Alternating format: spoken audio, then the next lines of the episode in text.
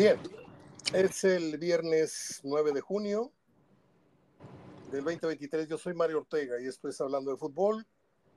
Y como siempre, los viernes, los miércoles y los lunes, me acompaña el amigo y periodista de más de 40 años ya de conocernos, Gerardo Gutiérrez Villanueva. Gerardo, ¿cómo estás? ¿Qué tal, Mario? ¿Cómo estás? Buenas tardes. Muy bien. ¿Cómo pinta, cómo pinta el fin de semana con este calorón? ¿Se vende o no se vende la pizza? Sí, pero, pero cada calor muy fuerte, la verdad. Ya habían anunciado que todos estos días, todavía hasta el lunes, este, 40, van a ser temperaturas desde 41. Sí. Ahorita está como a 39, pero sí la sensación térmica es de más. ¿Y cómo le haces tú adentro de la pizzería que tienes hornos o, o la climatización alcanza ahí el aire de la cocina? No, alcanza muy bien, sí. Tiene, ah, muy bien. tiene climas en todas las áreas. Entonces, este, sí, me, me, me, hiciste un tour por ahí el, el día que te fui a, a, saludar el día de tu cumpleaños y sí vi que tienes ahí tus hornos y todo lo, lo adecuado para la, la preparación y, y, el horneado de las pizzas. Que por cierto, ahorita invitamos a la gente hacia el final este, para que sepan dónde queda tu negocio y los teléfonos y todo esto, por si quieren ordenar una pizza ahora que se viene la final de la Champions. Pues Gerardo, además de saludarte, te pregunto, ¿qué tenemos importante o interesante que comentarle a la gente hoy? Te lo digo así abierta, honestamente, porque pues siguen los chismes de que este viene, que no viene. Monterrey regresó de Brasil sin cerrar nada todavía. Se los quisieron coyotear, dijeron que sí, luego les aumentaron el precio por un jugador.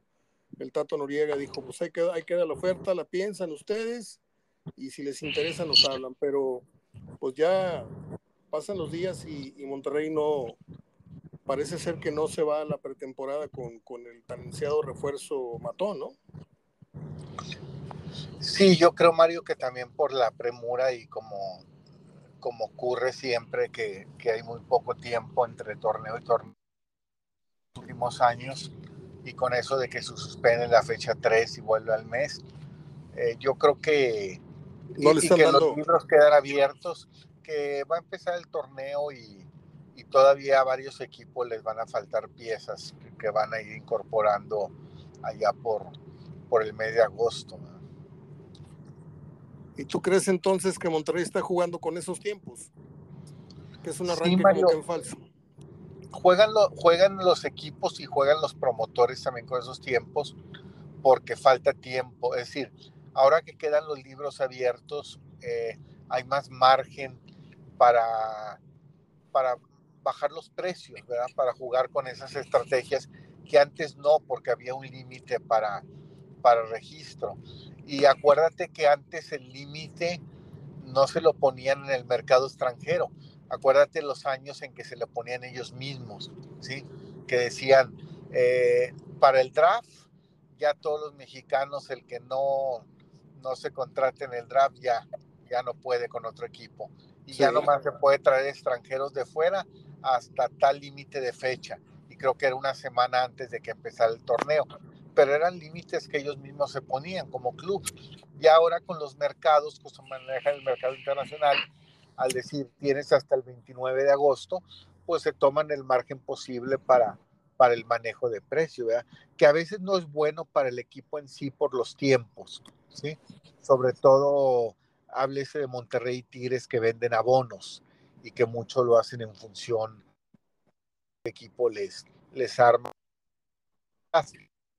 No es, no es lo mismo en otras plazas que realmente tienen vendido cuando empieza el torneo.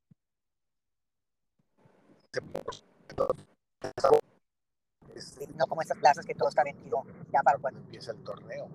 Por eso es un apuro interno, son de ellos mismos el, el hecho de, de, armar los equipos con tiempo y, de preferencia cuando se están vendiendo los abonos. De acuerdo. ¿Y a ti qué te dice, qué te dice este viaje a Sudamérica de esta comitiva? Digo, yo no sé qué fue Berardo Valdés, ¿verdad? si él es el que da nada más los anuncios de los boletos y, y algunas cositas así de relaciones públicas, pero no creo que tenga nada que ver con, con negociaciones o fue a lo mejor grabar el video de, de lo que andaban haciendo, pero eh, ¿a ti qué te dice este, este viaje eh, sin regreso con algo concreto? Pues vamos por eso lo de lo segundo que comentaba, lo de Berardo, más el, el ir consignando, el ir registrando, el ir anunciando lo que están haciendo. Creo que eso es lo que les salió contraproducente, ¿eh? porque creo que generaron mucha expectativa. Generaron una expectativa que parece que ya iban a venir el avión con la gran figura. Y no fue así, y a veces no es así, Mario. A veces vas, ves, platica. Sobre, todo, digo que fueron un mercado muy difícil. El, por eso hay poco brasileño. El, el mercado de Brasil es muy difícil. Ahí se meten hasta tres promotores con un mismo jugador. ¿sí? a veces negocias con un jugador. ¿Mande? Que se puso muy difícil en los últimos 10 años, porque antes venían brasileños ah, a granel, a granel. Claro, claro. Sí, no, ahora, se cotiza, ahora se cotiza más el brasileño. Sí, sí, no, se cotiza más y, y, también el manejo de la promotoría, que ahí es más, este, más turbio si de repente empiezas a negociar con un promotor y sale otro, ¿sí? Y de repente cuando estás ya con el jugador y lo contratas y, y quieres renegociar el contrato ya es otro. Entonces, este sí es un mercado muy complicado. Quizá entiendo que por eso quisieron ir personalmente, ¿sí? Este, a lo mejor también, Mario, quiero entender que fueron hacer el contacto con gente, como fueron a Palmeiras, que les pudiera ya una vez viniéndose, porque no pueden estar allá 10, 15 días, les pudiera eh, seguir ayudando en, en, negociaciones de jugadores. De acuerdo, de acuerdo. Eh, te quería preguntar eh, algo que no tiene que ver con, con, esta actualidad de Monterrey, pero es un tema que yo de pronto saco a, a, colación o lo pongo en la palestra. para ti, ¿cuál ha sido y contando los años que tenemos viendo fútbol, entre lo, lo periodístico y lo aficionados o lo, o lo que hayamos sido cuando éramos adolescentes, niños, ¿cuál ha sido el mejor refuerzo que ha traído Monterrey del extranjero? ¿De cualquier nacionalidad? Sí, señor. Pues para mí el Chupete Suazo. Por todo lo que rindió y por todo lo que jugó. Pero hablando en condiciones ¿Cuál ha sido el que más te ha impresionado? ¿Suazo? Te preguntaba la nacionalidad por, porque brasileños son pocos. Sí es Suazo, pero la verdad, acuérdate que tuvieron muy bien tino también con el Guille Franco y con Herbiti, ¿sí? cuando vinieron juntos. Sí. Eh, también fueron dos grandes contrataciones. Eh, contrataron dos grandes personas y también dos grandes jugadores. De acuerdo. ellos dos. Chupete Suazo, un gran jugador. Yo me quedaría en ese caso con el Chupete, pero si dices cuál me impresionó más, cuál me llamó más la atención del mercado brasileño, la de Joao Batista Núñez. Exacto, exacto. Aquel jugador que trajeron y en, en cinco jornadas ya llevaba siete goles. Sí, eh, yo siempre he insistido, he insistido en eso, Gerardo, porque yo voy contracorriente, como el Salmón. O sea, a mí me hablan de, de obviamente me hablan de del Chupete Suazo insistentemente, el mejor extranjero, y yo no, no voy a discutir porque los hechos hablan. Él fue el, el artífice de muchas cosas que logró eh, en esa era de, de, de, gloria, la primera que tuvo Monterrey realmente, porque con la era del gallo, bueno, pues se tuvo un gran equipo, pero no ganó nada. Se quedaron en la antesala dos veces de una final cuando ya se hacían o ya los queríamos poner como campeones. Algunos temas arbitrales por ahí que tuvieron que ver, pero a mí si me dices qué jugador me ha impresionado más, porque lo vimos esos pocos partidos que jugó de local y luego lo vimos por televisión, meterle un gol al pueblo de muy lejos, meter un tiro de casi de media cancha desde el TEC, un tiro libre que le cobró, creo que era UDG. Este, no he visto un jugador con esa fortaleza, con esa, esa carrocería, esa velocidad, ese remate de cabeza, eh, tenía dribbling, era hábil con los pies, a pesar de ser un jugador, repito, mm, con características de jugador alto. Y, y a pesar de que jugó 9, 10 partidos con Monterrey, el segundo, en ese sentido, que a mí me ha deslumbrado su calidad, es Careca. Careca el brasileño, que, que luego se lo acabaron aquí ciertos medios de comunicación, le, le, le pudieron la cabeza y, psicológicamente lo, lo, mataron. Pero pues esto es de gustos, yo nada más quería sacar un, tem, un temita para, para darle tantita carnita a ruñir a la gente con, con el comentario, pero pues qué bueno que coincidimos, ¿eh? porque yo repito, tú y yo tenemos criterios en, en, en, en, puntos muy, muy específicos, muy parecidos. Hablas de Joao Atita Núñez y yo también he señalado esto las veces que te imagines en los últimos 30, 40 años que he hablado de fútbol. Para mí, el gato Núñez fue una cosa extraordinaria y el que lo vio sabe que no estamos mintiendo. Ahora, las nuevas generaciones pues se quedan con el Diablo Núñez, se quedan luego con Guiñac, se quedan primero con Sigoldi, ahora se quedan con, con Nahuel, pero hay historia atrás de estos jugadores, hay historias incluso iguales o mejores, y es el caso del Gato Núñez, ¿no? Sí, y fíjate Mario, ahorita que hablamos de promotores, él jugó siete jornadas y, y se fue, bueno, estuvo siete jornadas, este, creo que uno partido no jugó, iba llegando, okay. pero ya estando jugando, eh, le faltaba arreglar un asunto, no sé si tenía que ver con los premios o algo así, y se citó en, con Fernando Arredondo, que en paz descanse, ahí en el hotel, eh, lo que es el Sheraton Ambassador. Ok. Y ahí iban a platicar un viernes por la noche y salió molesto y al salir molesto pues salen detrás de él Fernando Arredondo y otro directivo que iba con, con Fernando Arredondo y, y, le aventó la puerta al, pues al, al, le dejó ir la puerta al rostro ¿sí? y eso fue lo que provocó la salida de, de él esa reacción que tuvo tan, tan brava tan, tan, tan falta de respeto y, y fue lo que provocó, provocó que no siguieran en las gestiones. Fíjate. Y se fue. Me estás, me estás dando una versión que yo te reconozco, no sabía, porque la versión que tenemos ciertos viejos periodistas que hablamos de este tema es el caso de la mujer y el caso de que no quería subirse al camión, que él se quería ir en, en su coche, etcétera, y que esa diferencia con Ubirajara fue la que rompió la relación.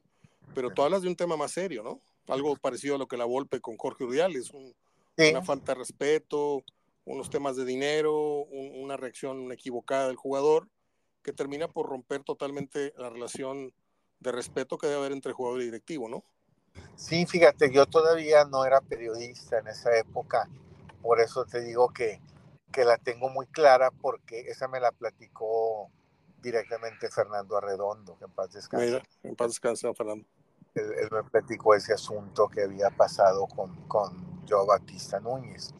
Yo le platicaba en ese entonces a Fernando Arredondo, por eso salió la plática, porque a mis papás les tocó ir a, a Brasil este, en un verano cuando, y, y, pues ellos no estaban, les gustaba mucho el fútbol, pero no tan enterados de quién andaba negociando a quién y allá que andaban por allá y les decía a gente eh, que cuando decían que eran de Monterrey, les nombraban mucho a, a Joe Bautista Núñez como que ya lo tenían. Y en una de esas llamadas, eh, acuérdate que antes no había celular ni nada de eso. No. Era llamarte por medio de operadora, ¿sí? Y en una sí. de esas llamadas de operadora me, me comenta mi papá, me dice, oye, este, contrataron Monterrey a un jugador, dije, sí, dijo, ah, con razón nos lo mencionan mucho acá, que es muy bueno, sí, que es muy bueno, creo que jugaba en el Flamengo. Flamengo. Y, este, y de hecho, mis papás fueron a ver un partido del Flamengo y que, y que les nombraban mucho ese jugador, como que se llevaron un muy buen jugador. Y sí, pues así resultó, así resultó, pero lamentablemente pues vino esta situación de disciplina. Yo tengo, entre las fotos históricas que yo tengo de, de aquellos años, tengo una foto con el gato Núñez que nos hicimos en la cancha atrás de la portería de vestidores en el estado universitario y era un previo de un América Monterrey y se juntaron los jugadores de los dos equipos y de repente, este, pues me paré yo a escuchar ahí las conversaciones, yo ya no era ningún extraño en la cancha y podía yo, este, pues pararme y escuchar una, una, una conversación y cuando era una conversación muy privada, pues me hacían caras como diciendo, órale, y ya me movía, pero había otras veces que tú te movías y entrabas a, no a la plática, pero sí, sí te, se te daba permiso de, y está celada en la foto, está Fumanchu, está Bill Faria, está Miguel Gómez Collado, que en paz descanse, está un federativo de la Federación Estadounidense de Fútbol, que no sé a qué trámite venía, a lo mejor al, al partido aquel de preparación que vino a Estados Unidos a jugar, y, recuerdo que, que, el gato Núñez le sacaba una cabeza a todos, era, era un jugador muy alto y muy, muy, muy corpulento. Y bueno, pues yo sigo, insistiendo en una editorial que suelo refrescar de vez en cuando, de la época de Guiñac para acá, cuando ya viene en declive, insisto en que cuánto tiempo habrá de pasar para que Tigres le vuelva a pegar al clavo sin querer queriendo, porque tampoco fue a buscarlo. Fue un jugador que le ofrecieron a Tigres, Guiñac. Y el caso de Monterrey, que le pegó al clavo con el Gato Núñez y luego le pegó al clavo con, con Chupete Suazo, pero son casos muy espaciados, muy aislados, en los que han venido futbolistas fenomenales, por decirles de alguna manera, pero los demás son promedio, ¿no? Bahía era un jugador de muy bajo cartel, que resultó ser muy buen delantero, el Guille Franco, pues jugador ahí nomás de la liga este, argentina, el, el, chiquitín este, te voy a contar una anécdota que no sé si deba, pero el día que debutan y te debes de acordar, el día que debutan Guille Franco y Herbiti, su primer partido no oficial con Monterrey fue en el Cerrito contra el Santos. Hubo un partido de preparación y fue en el Cerrito. Y mi tocayo Mario Castillejos, que en paz descanse, pues estaba, ya sabes, ¿no? En, esa, en ese pequeño palco este, con, con, con techito que había en medio campo y estaba con los directivos ahí, pues ya saben, ¿no? De la colonia del Valle, todos, pues él, estaba ahí con ellos. Y yo estaba atrás de la portería, recargado en uno de los postes, este, atrás de la portería, y se acaba el primer tiempo y viene caminando Mario así muy, con un paso muy acelerado, prende un cigarrillo, me ofrece un cigarrillo, me dice, ¿qué clase de, qué, qué clase de bultos contrató el Monterrey ese 9, ya lo viste? Y yo nada más le quedé bien, le dije, Tocayo, es un entrenamiento. Dijo, qué malos son, qué bárbaro. Y mira lo que terminaron siendo, lo que terminó siendo Guille Franco. Y, le caía gordísimo a, mi Tocayo, que tomamos café muchos años, los miércoles en la tarde en Vips. Este, no le gustaba que le recordaba yo ese, ese craso error que tuvo. Le dije, a ver, a ver, experto, dime quién más este, se va a equivocar Monterrey contratando. dije, porque Tú dijiste que el Guille y, y Herbiti no servían para nada y mira lo que terminaron siendo. Ya cállate, los hocico, tú también te has equivocado, no sé qué. No le gustaba que le recordara ese pasaje. Pero bueno, ojalá y, y Monterrey traiga algo. A mí siempre me ha gustado el jugador brasileño, no sé por qué. Yo sé que han venido muy mal los brasileños. Y aparte te iba a preguntar ahorita, Gerardo, ¿te acuerdas de aquel jugador que trajo Tomás Boy, al que le decían Lobo o Lobito? Sí. Sí, sí, sí. ¿Te acuerdas que por ahí dejaron bailando a Tomás Boy con una comisión? ¿Te acuerdas de ese problema? No, no recuerdo el problema. Sí recuerdo al jugador, ¿eh? Bueno, trascendió que Tomás Boy va y, contrata a este jugador a Brasil, pero se arregla con el promotor y costando, no sé, 250 mil dólares. Perdón andamos un poquito resfriado con esto de los aires acondicionados. Está haciendo un calorón bárbaro acá en Monterrey, para los que escuchan fuera. Y el tema es que costó 300 mil dólares y acá lo vinieron a registrar como en, en otra cantidad y, y, Tomás andaba muy, muy enojado porque el, el promotor del Lobito le quedó debiendo una, una, comisión muy importante. Eso te lo cuenta cualquier persona de fútbol de ese tiempo. Bueno, Gerardo, este, partido de la selección, no sé si nos merezca. Comentando esto de las contrataciones. A ver. A mí me gusta cómo era la antigua, Mario. Ahorita.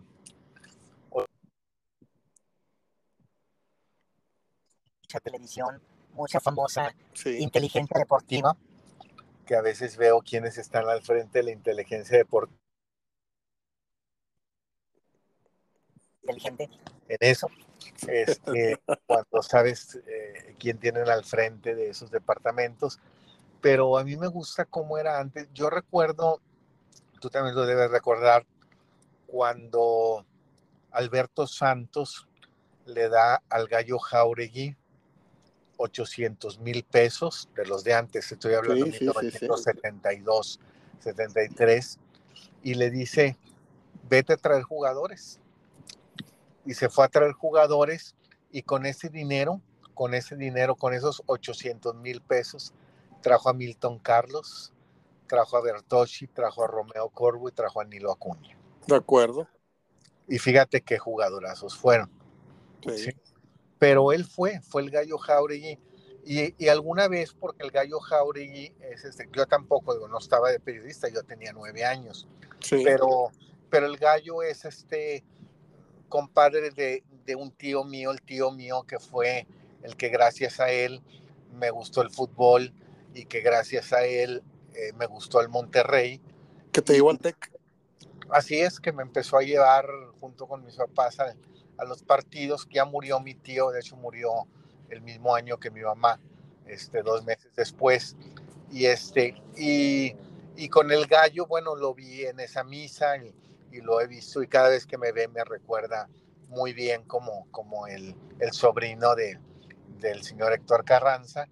Y, este, y él me platicó eso, me platicó que, que le dieron ese dinero y pues el dinero en- era sagrado, Mario, en ese entonces más te vale que lo inviertas bien, ¿sí? Y, y con ese dinero se trajo a, a Milton Carlos, a Bertocci, a Nilo Acuña y a Corvo. que En, diferente, en, di- en diferentes etapas, ¿eh? No se hicieron las, no se No. hicieron las compras de un jalón, porque No, Nilo fueron- llegó aquí. Claro, claro. Fueron algunas en que se gestionaban a que te lo daban al siguiente torneo. Exactamente. Este, pero todos me refiero llegaron en Sí. el año futbolístico y Sí. empezando el siguiente. Pero todas esas compras fue, en, o sea, es decir, todas esas compras se gestionaron en el mismo viaje, ¿sí? De acuerdo, de acuerdo. Y Estoy de este, acuerdo. en un mismo viaje gestionó todo eso y, y ahora se hace a través de, a veces ni el técnico se mete, inteligencia deportiva y, y cuestiones de ese tipo, pero, pero antes acuérdate que se iban, era muy normal lo que hizo el Tato Noriega ahora, nomás que ahora fue muy criticado porque hace mucho Mario, no recuerdo, no sé, no se anunciaba tanto una gira de un directivo como fue la del Tato. Hace De poco acuerdo. Culebro, hace poco fue Culebro, no sé a qué parte, pero, pero no se, no se fue anunciando día por día. Ya nos vamos, vamos aquí, ¿qué estamos haciendo? Mira una foto desde allá.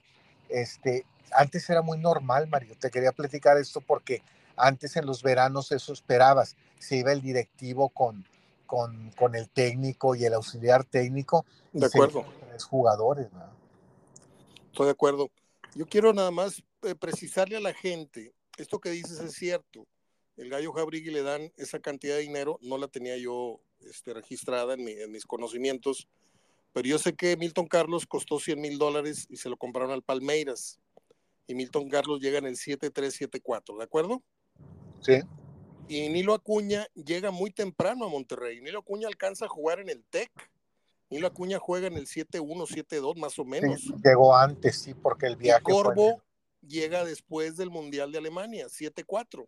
Sí, así es. Sí. Pero dices muy bien, o sea, es un viaje, es una expedición, es una excursión de, de ir sondeando, oye, ahí te dejo por si te interesa, y fueron llegando, no al mismo tiempo, pero este, había buen ojo clínico, es lo que yo siempre he criticado y te lo he dicho a ti también, no se puede equivocar Davino por tanto margen trayendo jugadores tan malos, habiendo sido, habiendo sido futbolista profesional, habiendo sido referente de la selección. A mí siempre me, me olieron muy mal esas contrataciones y máxima estando Mohamed en medio. máximo estando Mohamed en medio. Yo quiero preguntarte algo que la gente quiere saber de ti. ¿Qué versión tienes tú de Mohamed Benito Floro, el problema aquel que se dice o no se dice o es leyenda urbana? Yo tengo una versión que me la dio Gilberto Lozano, que ya la tiene todo el mundo por las redes en las que declaró, pero yo quiero saber qué sabes tú de aquel incidente en el que se dice que Mohamed mandó apostar este, en contra de Monterrey, no sé qué, eh, contra Toro Nesa, no sé cuánto. ¿Tú, ¿Supiste tú, tuviste información privilegiada de ese tema? Privilegiada no, Mario, supe en lo que se comentó que, pero no había sido Mohamed, había sido a través de unos familiares. De acuerdo. Pero al parecer no fue Mohamed en sí el que apostó, sino familiares, como si un familiar tuyo vaya apuesta y, y, es muy cercano tuyo y apuesta al equipo contrario, ¿verdad? Este, pero antes ese tipo de situaciones, fíjate cómo escandalizaba al grado de cortarle, costarle el puesto a un jugador, ¿sí? O tomar situaciones de, de ese tipo. Pero, pero ahora si te fijas, y yo lo veo muy mal, llegamos a un tiempo en que todos los equipos traen casa de apuestas en la ropa. ¿De acuerdo? Como patrocinadores y no pasa nada. Y al contrario, va uno y se anuncia en uno y va otro y la otra, y ya andamos con cuatro o cinco casas de apuesta en diferentes equipos. Eso sí lo veo mal, sin embargo ya no se ve, hoy en día no escandaliza. En ese entonces, acuérdate que existía pronósticos deportivos y alguna otra casa de apuesta quizá, o a lo mejor existían, pero de manera clandestina, y, el, y el hacer ese tipo de cosas, pues escandalizaba más. Ese es el dato que tengo, pero no como, privilegiado. Creo que, que si tú lo, te comentó Gilberto Lozano, pues e, él era directivo en ese entonces. Presidente. era presidente. Debe ser muy veraz esa. te voy a contar otra. Te voy a contar otra, Gerardo. Tú has estado conmigo en, no sé, una o dos peñas a lo largo de estos años. Este, una noche eh, hacía yo peñas, eh, han sido en diferentes eh, locaciones, en el Hotel Radisson, en el Hotel Ancira, en un bar muy antiguo, en el barrio antiguo que se llamaba Tirando a Gol. Este, hemos hecho peñas este, en muchos lugares. Bueno, pues uno de estos lugares se llamaba la Casa de Pancho Villa por la calle Padre Mier, un lugar de trova donde yo trabajaba, presentando artistas, este, Pablo Milanés, Oscar Chávez, este, muchos, muchos, Piporro, etcétera.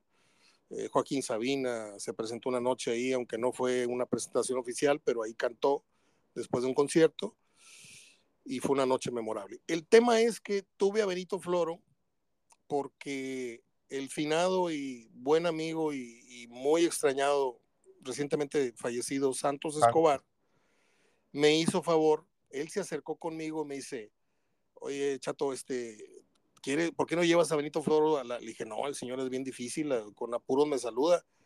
Era muy, muy educado, pero hasta ahí. No, no, no, no, no, platicaba contigo como un avilán, como un...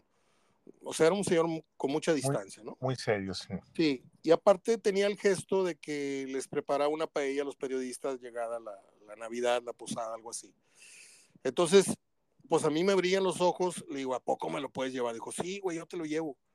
Entonces me acerco, me dice, ven para presentártelo. dice, sí, yo lo conozco, usted va al cerrito ahí. Este, le digo, sí, sí, yo soy. Este, mira, aquí el señor hace unas conversaciones con público, son muy educados todos, es una charla y al final es un preguntas y respuestas. Claro, claro. Y estaba empezando Luis Miguel Salvador en los medios. O sea, yo estaba en la cancha de Radio Asir para comentarios de, cancha y este Luis Miguel estaba en el palco comentando, pero era muy así como tú hace unos años, no, no, no le hallaba la onda al micrófono, ahorita estás extraordinario, me lo dice la gente que, que has avanzado mucho en tu expresión oral, este, de paso te lo digo. Gracias. Y invito a Luis Miguel Salvador a que me acompañe a hacerle la, la entrevista que duró tres horas, las casi las cuatro horas a Benito Floro. Bueno, pues sí, que no, que el Real Madrid, que esto, que el otro, que no sé qué, que Monterrey, muy padre, que esto y lo otro, que las diferencias, fútbol de España, fútbol... Y llego al momento neurálgico y le pregunto, ¿qué pasó con Mohamed? ¿Es cierto o no es cierto lo que se está empezando a rumorar? Porque ya se había ido Mohamed. Y el gesto de Benito Floro fue el gesto de un entrevistado que sabe que le estás faltando al respeto con una pregunta que no, no debes hacerle a un entrevistado. ¿sí? Puede ser atrevido, puede ser mordaz, pero no puedes faltarle al respeto preguntando algo que lo compromete. Entonces voltea a Benito Floro y se me queda viendo y me dice, ¿quieres saber qué pasó? Investigue. No me negó, no me dijo sí, no me dijo no, pero me la dejó abierta. Luego conecto con Gilberto Lozano, me echo un telefonazo como de dos horas, me dijo, no me grabes, no quiero salir. Ya después, años después, ya le declaró a todo mundo, no sé por qué cambió de opinión, pero me contó santo y seña. Me contó cómo Benito Floro habló con Mohamed. Le dijeron, sabemos, te investigamos, sabemos que hiciste esto y esto y esto, y va contra la ética y los intereses del club. ¿Quieres que te exponga yo ante todo el grupo o quieres presentar tu renuncia? Y Mohamed se fue en vez de que Benito Floro lo sentenciara en frente de todo el plantel. Esa es la versión que yo tengo. Te la cuento de primera. No, y, viniendo de la persona que es, pues ser el presidente, pues debe ser muy veraz, ¿verdad? Bueno, pues que, pero, hoy día, hoy en día, pues no se escandaliza eso con, con las casas de en los equipos, que yo lo veo muy mal. Pero acuérdate cuando antes, Mario. Eh, ¿Eso ensucia el fútbol, Gerardo? ¿Las casas de apuestas ensucian el fútbol o nada más meten la duda? Yo creo que, mira. Te voy a decir por qué te pregunto. No, no, no. Meten la duda, no, meten la duda en cuanto al fútbol. Digo, definitivamente que no ensucian, meten la duda. Ok. Pero la gente que maneja mucho, de que se maneja mucho en casas de apuestas, no hablo de dueños, hablo gente que invierte ahí su dinero para apostarlo y todo. Muchas veces es dinero sucio, Mario. No, no, de acuerdo. Entonces, eso es lo que ensucia el fútbol, ¿sí? Podrá haber una buena intención, pues se está anunciando, pero mira, Mario, yo lo veo como cuando prohibieron que se anunciaran en las camisetas los cigarros y las cervezas. De acuerdo. ¿sí? Hoy es que esto es deporte y como el cigarro y la cerveza. Y finalmente, pues el deportista no va con eso, el que ve el deporte puede no ir con eso, entonces dice, bueno, pues no está, no está pasando nada malo, ¿sí? Pero aquí en esto de las casas apuestas, también yo creo que nomás dejan la duda, pero a cómo se mueve afuera las apuestas, quienes apuestan, digo, me refiero los que no lo hacen por hobby o diversión, sino realmente como negocio en, en apostar, pues sí, sí se meten muchos intereses de este tipo en, en el deporte, porque quieren apostar y, y, de quizá ir más allá o de querer ir más allá al manejo de resultados. Esa es una de las hipocresías más grandes que he visto yo en, lo que tengo de ver fútbol como, como comillas, analista. Esa, esa, doble, esa doble moral de no vamos a anunciar cigarros, sobre todo no vamos a anunciar alcohol en los uniformes, pero tus estadios son las cantinas más grandes de, de, Monterrey. O sea, o sea ahí, ahí se baja el cero y no contiene. O sea, no quieres que, que, aparezca carta blanca en tu uniforme, pero carta blanca está en una de cada tres butacas del estadio. Sí, y veíamos como en el fútbol mexicano el único que realmente mantuvo y ha mantenido eso de no vender cerveza en su estadio. Bueno, ya no es equipo de primera división, pero fue Correcaminos. Correcamino decía Victoria, nunca vendió cerveza. Mira, no sabía esa, no, ¿Será que nunca estuvimos en la grada, Gerardo? Siempre estuvimos ahí. Nunca estuvimos en la grada, sí estuvimos siempre en el campo, pero, pero sí no, no, no vendían cerveza en sus partidos de fútbol. Ni tampoco tengo entendido también Liga de Expansión y Primera, pero yo te hablo como equipo de primera, siendo equipo de primera, no vendía cerveza. Cuéntale a la gente, Gerardo, ya que estamos en este viernes rock and rollero sin muchos temas, pero válido para recordar algunas vivencias juntos tú y yo. en esto del fútbol. Cuéntale a la gente con quién estabas cuando el rector Filisola casi mete un gol en el Correcaminos, en el Correcaminos América. América. Pues estábamos atrás de la portería donde iba a meter el gol Filisola. Estábamos juntitos. Y recuérdate, acuérdate que esa noticia la dimos nosotros primero un martes. Claro. ¿sí? El juego era el domingo. ¿En dónde por, la dimos? En, en, el radio, en la claro. radio, ¿sí? en tu programa, porque, y luego ya empezó al día siguiente, se empezó a difundir, pero eso la teníamos muy clara porque yo tenía muy buena amistad con la gente de, de Ciudad Victoria a través de Eugenia Valdés, sí, que después sí. estuvo en Chivas, que ahora está en, en TUDN, con Kenia, este, pues de las primeras mujeres eh, en los medios, cronistas sí. en, en, en, el medio del fútbol, y, y, había mucha relación con la gente de Victoria, y el norte siempre íbamos a cubrir eh, los partidos de Ciudad Victoria los domingos, y me tocaba ir a mí en los partidos de local. Entonces, este, pues hice mucha amistad con, con con, con, los directivos, con el, el, que era directivo presidente de la Liga de Primera División, eh, de la Garza, ¿sí? Sí, sí. Este, con de la Garza, que después su hijo estuvo aquí como directivo en Tigres, Enrique de la Garza. Sí. Y también con el rector Filisola, y él fue el que me habló el lunes en la tarde para decirme que iba, que iba a jugar. Eh, y, Chuy Bracamontes que, era el técnico. Del... Y que tú ibas por el extremo derecho. te invito, te dijo.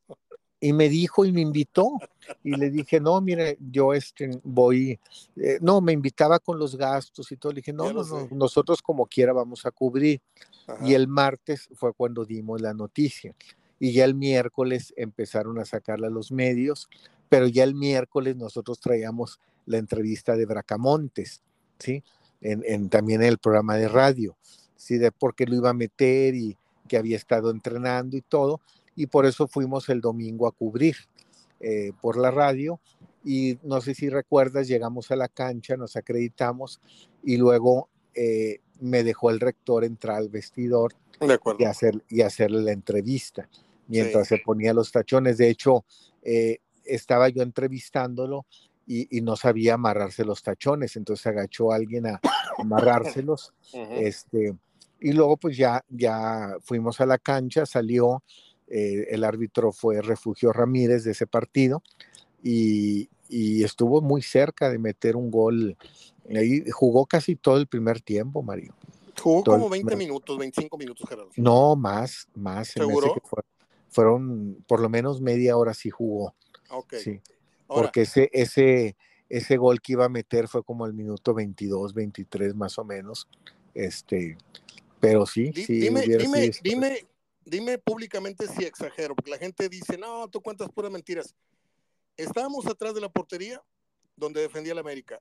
El balón pasa a media altura sobre el palo derecho. Y sí, nosotros estábamos es. atrás de la portería, no en medio, sobre ese palo. Sí, dime, si no nos pasó a dime si no nos pasó a menos de dos metros del balón. Sí, hasta nos agachó, pasó más cerca de ti el sí. balón. Este, y sí, pero sí, este, tú estabas en ese momento narrando, me refiero sí, grabando, y, me acuerdo que, que dijiste iba a anotar Filisola, pero sí se le fue el gol, pero hubiera sido histórico, hubiera sido realmente histórico. Una ese. cosa este, de, de, de, del teatro de lo insólito, o sea, de, Ionescu, así, de, sí. del teatro de la farsa. Eh, ¿Qué tiempo, no, Gerardo? Tantos, tantos drafts que, que este, acordamos tú para tu medio y, y, yo para el mío, pero luego, no sé si rompiste la regla, pero nos fusionamos. Este, aunque no estaba en ningún contrato, siempre hemos trabajado con un, un, un pacto de amistad y de, y de solidaridad. Este, sales tú del norte, yo te invito a radio, me acompañas una mañana, otra mañana Armando Manso, otra mañana Geraldo Goncalves, otra mañana este, el Negro Esquivel, Gómez Junco conmigo lunes y los viernes, dos horas. Y, y, y hemos eh, caminado muchos capítulos del fútbol juntos, entre ellos, pues yo no sé cuántos drafts en Cancún habremos, este, habremos hecho mancuerna y les pusimos en todo, tú no puedes decir, pero les pusimos en toda su madre a los que presumen que las tienen, se las comen vivas en eso de los drafts. este, dimos aquella noticia del, abuelo Cruz y, el pase de Martelotto y, y, aquellos media hora, una hora después, este, oye, ya le dijeron en núcleo y la tenían que replicar porque pues este, los muchachitos estos que cubrían, que ya ahorita son señores, este, pues no, no, no tenían ese olfato que tenías tú y, yo después de ti, que, que fuimos los primeros que informamos estas noticias muchos años en la radio local. Sí, hubo un medio también, Mario, un medio, a lo mejor de los que citas ahorita, este, que incluso eh, al segundo día del draft eh, cambiaron gente, o sea, mandaron, mandaron refuerzo, sí. Este, regañaron a la persona que estaba allá y, le mandaron un refuerzo. ¿De acuerdo? Este, pero sí, sí, realmente, pues sí, sí, digo, hay que reconocerlos, pues sí les, les ganábamos todas. Digo, teníamos los contactos adentro para saber en el momento qué negociación estaban haciendo, porque acuérdate que tardaba en cerrarse. ¿sí? En las pantallas tardaba a veces hasta 35 minutos después de que se había hecho la negociación. A mí, a mí te voy a decir algo que no, no sé si lo deba este, decir públicamente, pero a mí me dio tanto gusto este, verte gatear y verte dar tus primeros pasos fuera de lo que era una computadora, una terminal, como editorialista, como gente que hace estadísticas, empezaste a incursionar en otro campo, que era, ahora voy a hablar de fútbol, hablar verbalmente de fútbol. Entonces, no sé si te acuerdas, pero tú tenías carta abierta para, Gerardo, la primera que tengas, márcale a Marisela González y entras en vivo al aire, esté el programa que esté. No era de que vente conmigo y déjame le paso el teléfono a Gerardo, no.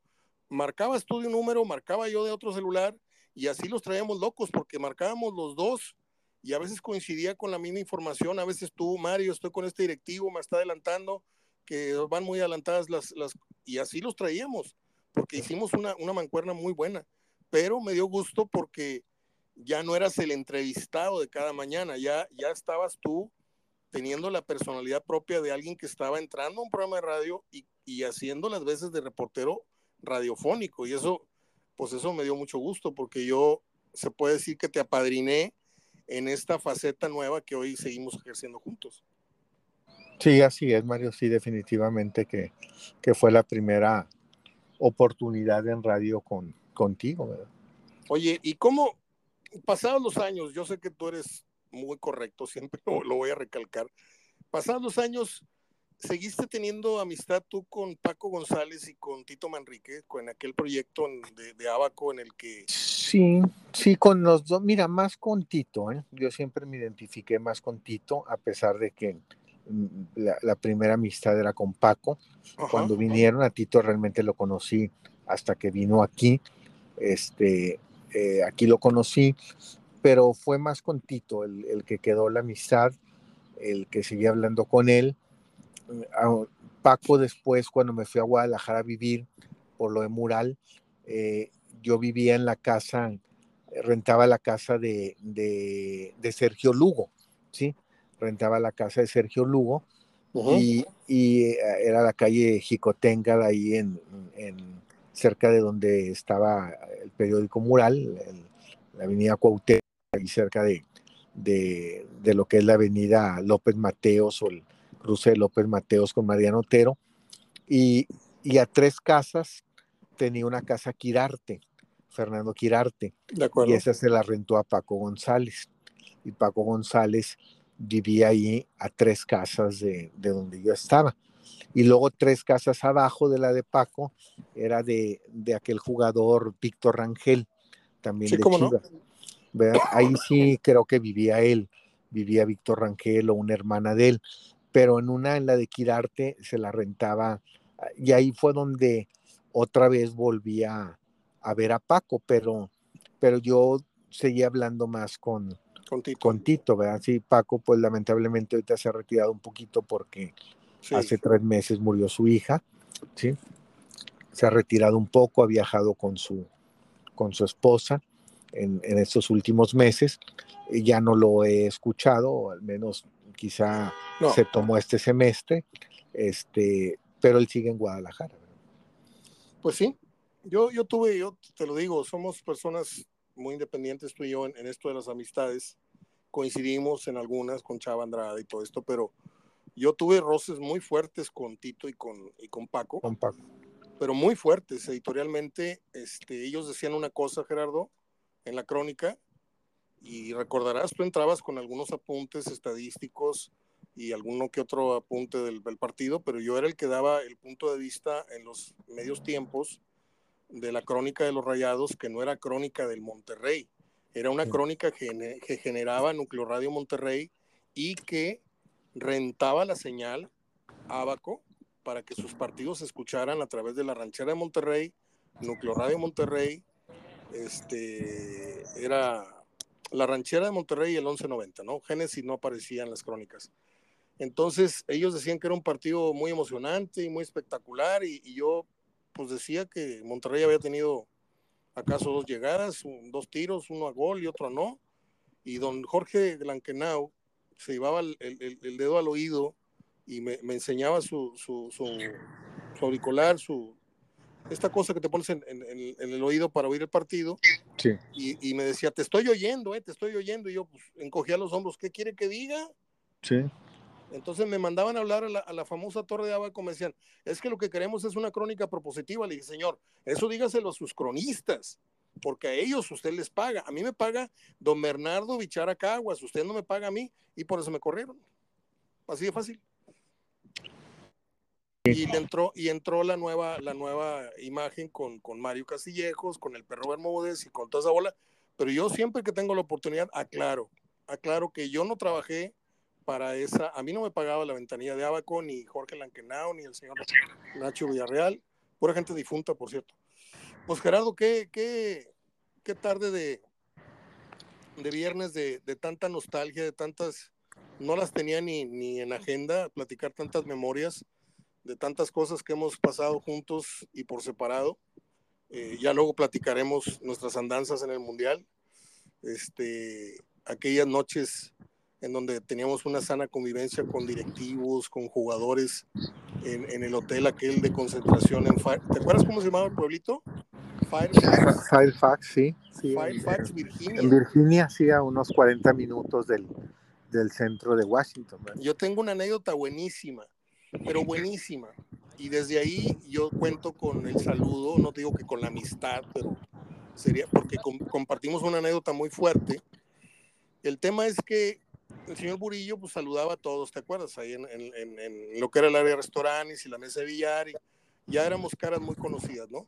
Sí. Entonces, el jefe de prensa en ese entonces dice, las personas que falten de acreditarse, mañana sale una camioneta, ¿te acuerdas?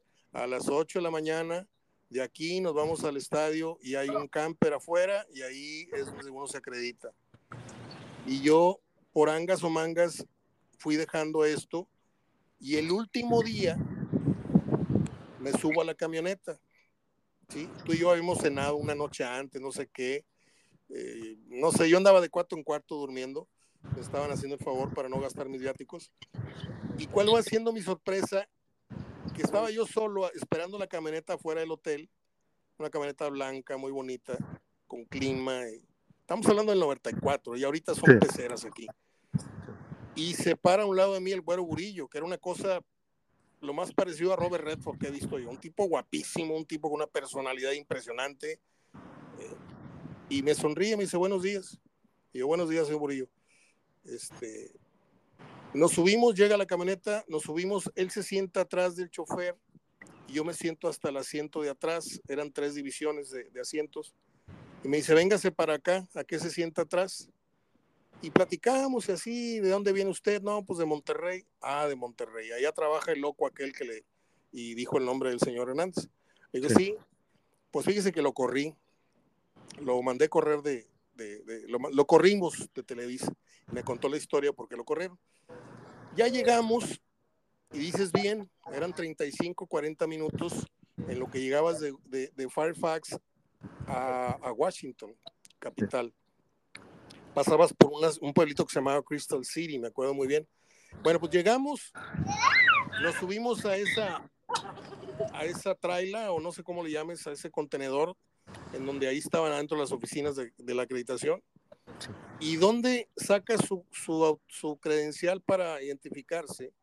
soy Alejandro Burillo y soy el jefe de la delegación de, de- y lo buscan en la computadora y dice, señor Burillo, usted ya está acreditado, ya le extendimos su acreditación. Y se quita los lentes de, la frente, de la cabeza, y dice, ¿cómo puede ser? Si yo llegué ayer. Dijo, pues aquí está la persona que, que tomó su nombre. Era una persona con nombre soviético. Lo tengo anotado en una agenda. Sí. Ilya, H-I-L-L-I, Ilya, algo así como ruso, polaco. Sí. Y eso desató una persecución, una investigación, y dieron con esta persona y lo arrestaron, porque estaba suplantando la identidad de Alejandro Burillo. Sí. Y, no podía regresarse a la camioneta porque este señor estaba, yo ya había terminado mi trámite. Entonces estuvimos casi tres horas ahí y me dijo, Mario, discúlpame mucho. Le dije, no, no, no, no, no, adelante, señor Burillo.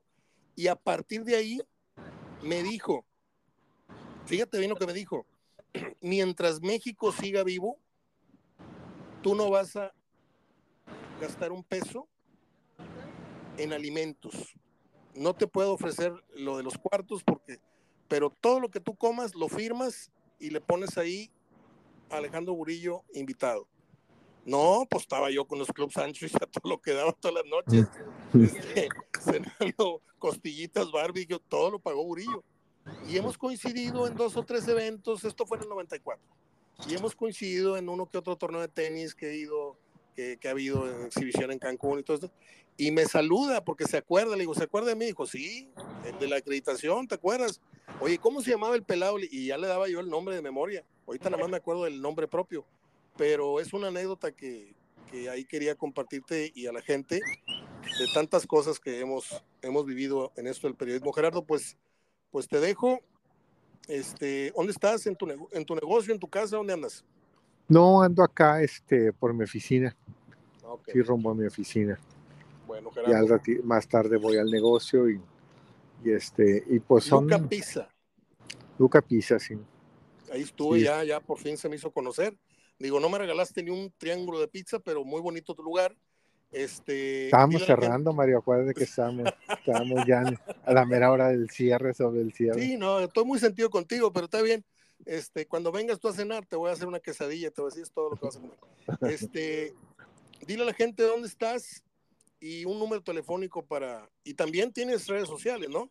Te manejas Sí. en Facebook. Sí, En Facebook sigue como Luca Pisa, y está en Avenida Manuel Ordóñez, allá rumbo a Soriana La Puerta, está pasando la plaza principal de Santa Catarina, es una plaza Villas, y donde se hace Manuel Ordóñez más amplio, porque es muy angosto, donde se hace muy amplio, ahí luego, luego está la plaza Villas, y, y es en, en, en horario de 10 a 10 y media de la mañana a 10 y media de la noche. ¿verdad? Me dice el- Gerardo, me dice Gerardo el día, tu- el día de su cumpleaños. le, le marco a las 9.40 desde aquí, desde la colonia Loma Larga. Hazme cuenta que estoy en el túnel de la Loma Larga. Y Gerardo está hasta Santa Catarina. Y le digo, Gerardo, hoy voy para allá, porque era su cumpleaños y a mí me gusta dar los abrazos en el día y entregar los obsequios en el mero día.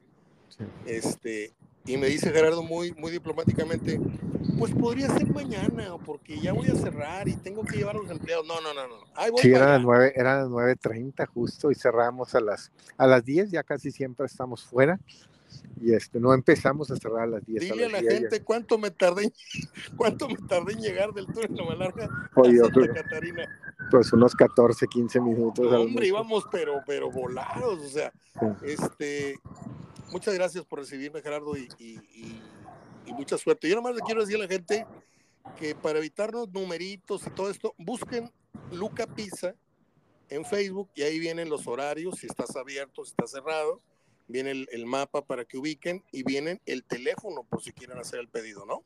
Sí, así es. Es más práctico, ¿no? Sí, más ahí está el- Pues te mando un abrazo, Gerardo. No hablamos de la selección porque no creo que valga la pena. Juega con Camerún mañana y a ver qué sale, ¿no? Ya que empiece lo interesante, comillas, Copa League, eh, Final Four y, y Copa Oro, ya, ya hablamos más seriamente del tema. Te mando un abrazo. Gracias, Mario. Buenas tardes. Buenas tardes. Hasta luego. Buen fin de semana. Gerardo Gutiérrez, bien nuevo.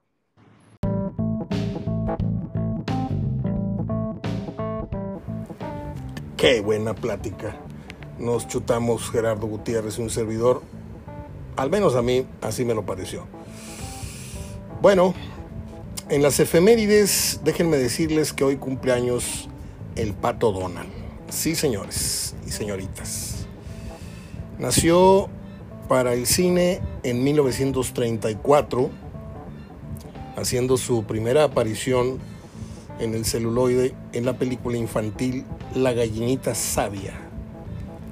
Es uno de los personajes más populares que tiene el mundo de Walt Disney.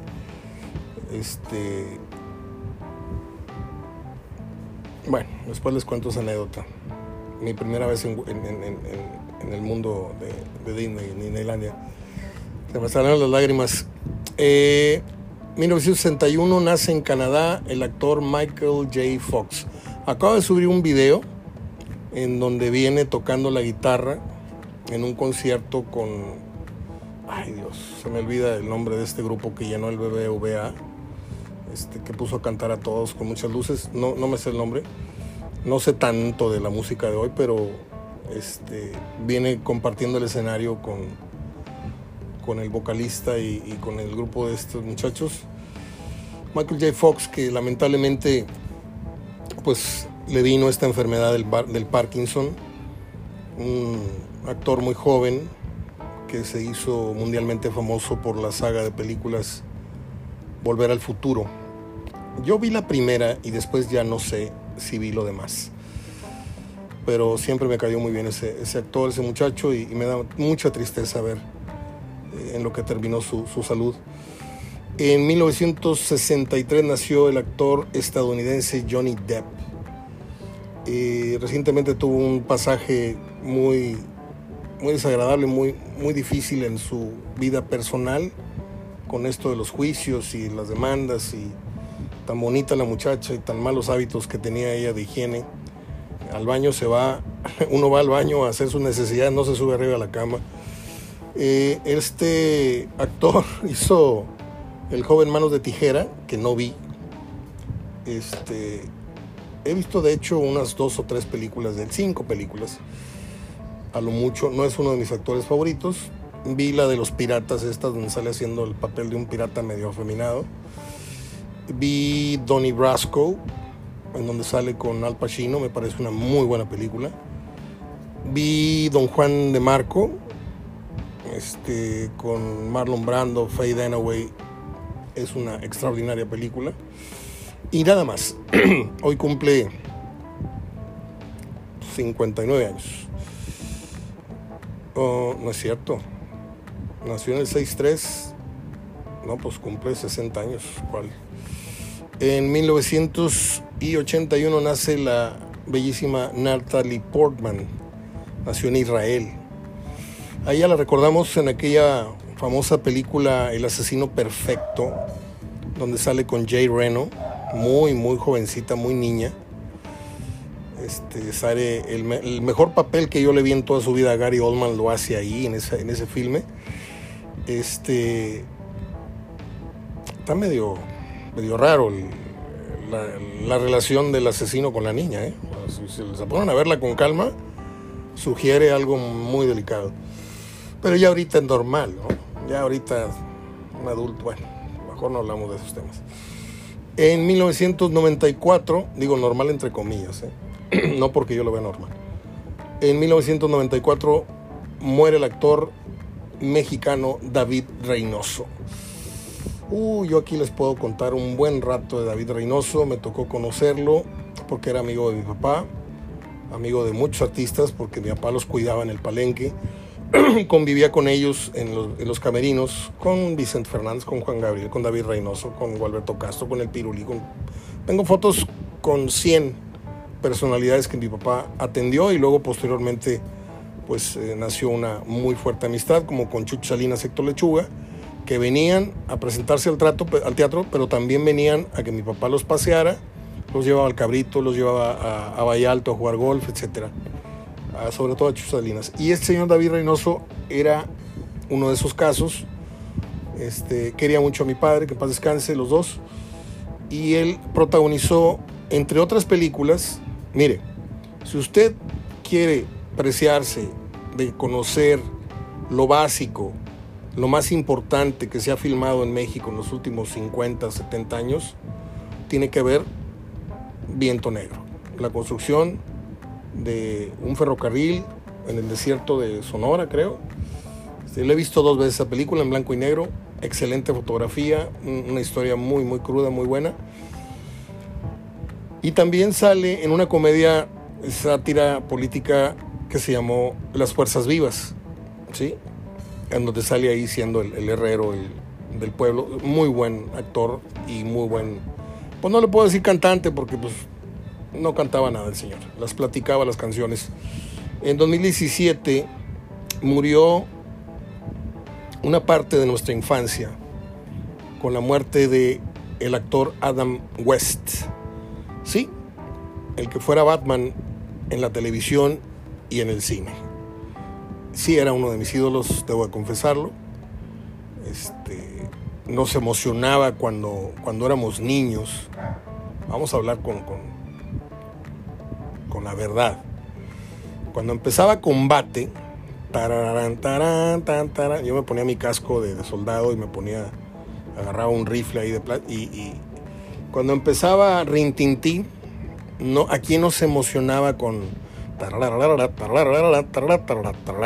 O sea, y cuando empezaba Batman, lo mismo que cuando empezaba el Avispón Verde, esos, esas entradas musicales provocaron una, emoción muy fuerte cuando eran niños, ¿no? Y la otra, el avispón verde también estaba genial, ¿no? Con, con Bruce Lee haciendo la de Cato. Luego cuando fuimos al cine Montoya a ver la película de Batman y Robin fue, perdón por la expresión, pero fue orgásmico, ¿sí? O sea, estabas viendo, ya no, ya no en un cuadrito en la televisión, estabas viendo a unos metros, estabas viendo ya Batman y Robin subiendo edificios arriba de una lancha, la batilancha y no sé qué. Aplaudías cada escena. eran, eran otros tiempos, eran otros tiempos, los años 60, casi 70. Descanse en paz Adam West y todos nuestros recuerdos de la infancia. Soy Mario Ortega hablando de fútbol en compañía de mi querido amigo, entrañable amigo y admirado periodista y amigo Gerardo Gutiérrez Villanueva. Tengan ustedes, ya no puedo decir hoy toca porque luego me regañan. Este, que me van a regañar a mí. Eh, si usted tiene, pues dele, dele con ganas. Si no tiene, pues póngase a ver la televisión. Pero pásela bien. Nos vemos aquí el lunes. Abrazo de gol. Y para los que no saben, bueno, pues soy Mario Ortega hablando de fútbol. Hasta luego.